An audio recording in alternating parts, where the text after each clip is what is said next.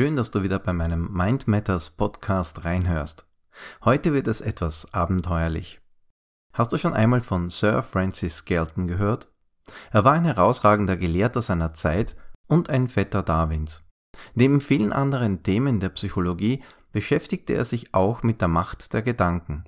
Als praktisch veranlagter Wissenschaftler entwickelte er dazu einen interessanten Selbstversuch. Er wollte herausfinden, ob negative und positive Überzeugungen und Gedanken einen messbaren Einfluss auf das eigene Leben hatten. Seine Annahme war simpel. Bevor er zu seinem täglichen Morgenspaziergang durch London aufbrach, konzentrierte er sich und stellte sich dabei intensiv vor, ich bin der meistgehasste Mensch Englands. Er versenkte sich mehrere Minuten in diesen Gedanken und diese Realität und verließ anschließend das Haus. Er wollte wissen, ob Menschen im Gespräch mit ihm anders auf ihn reagieren würden. Aber so weit kam es gar nicht, denn noch bevor er mit jemandem sprechen konnte, nahm eine Kette seltsamer Ereignisse ihren Lauf. Einige Passanten, die er nicht persönlich kannte, riefen ihm Schimpfworte zu oder wandten sich mit deutlichen Gesten von Aggression und Abscheu von ihm ab, sobald sie ihn sahen. Ein Hafenarbeiter rempelte ihn im Vorbeigehen so hart an, dass Galton hinfiel und im Dreck landete. Sogar Tiere schienen eine Abneigung gegen ihn entwickelt zu haben, denn als er später an einem Droschkengaul vorbeiging, schlug das Pferd ohne Vorwarnung aus und traf Galton dabei in die Hüfte, worauf dieser erneut zu Boden ging. Als er aufgrund dieses Vorfalls zu einem Menschenauflauf auf der Straße kam, bemitleidete die Menschenmenge schließlich das Pferd und nicht ihn und beschimpfte Galton auch noch. Da bekam es jetzt endgültig mit der Angst zu tun. Er rannte auf dem schnellsten Weg nach Hause und verschloss atemlos die Tür hinter sich, um weiteres Unglück draußen zu halten. Als er sich wieder beruhigt hatte, zog er ein Resümee aus seinem Selbstversuch.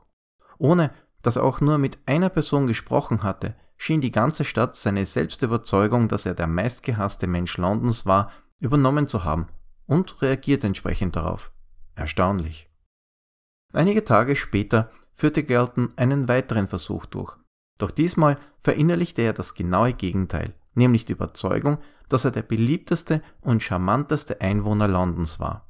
Erneut prägte er sich das mehrere Minuten intensiv ein, bevor er sein Haus verließ. Auch diesmal geschah Erstaunliches und unterschiedliche Reaktionen ließen nicht lange auf sich warten.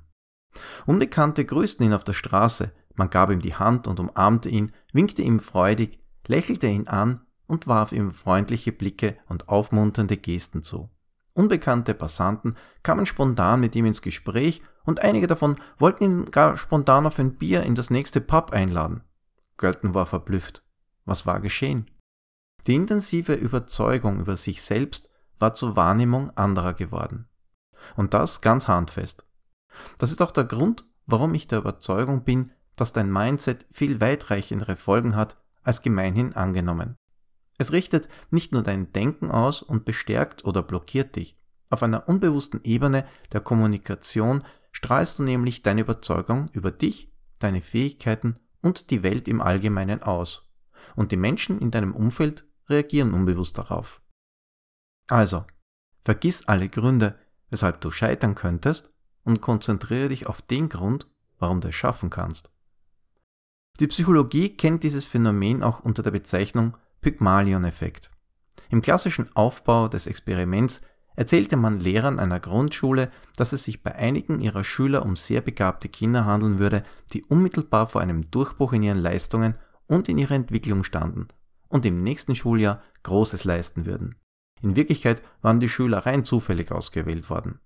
Man führte am Anfang des Versuchs einen IQ-Test mit ihnen durch und acht Monate später zur Kontrolle erneut. Dabei fand man heraus, die Vorannahmen der Lehrer hatten eine signifikante Wirkung auf die Leistungen und die Entwicklung der Kinder.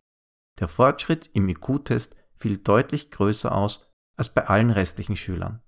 Die Einstellung und die Erwartungen, die die Lehrer an diese Schüler hatten, führte dazu, dass sie sich tatsächlich so entwickelten, als wären sie besonders talentiert. Was lässt sich daraus ableiten? Fassen wir zusammen. Andere Menschen bemerken die Einstellung, die du über dich selbst hast übernehmen sie und verhalten sich dir gegenüber entsprechend.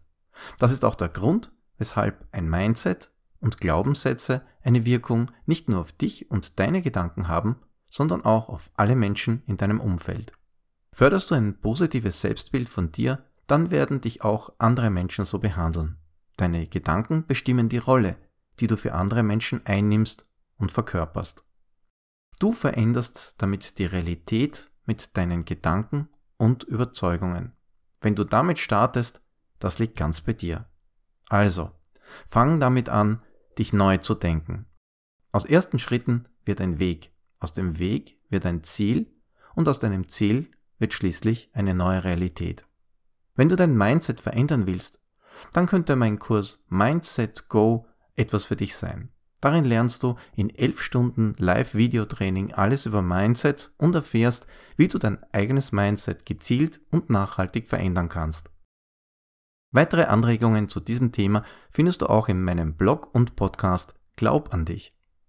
Aber nicht nur zu starken Mindsets, sondern zu allen Bereichen des Mentaltrainings findest du wie immer jede Menge Blogs und Techniken auf meiner Seite unter www.mindmatters.at.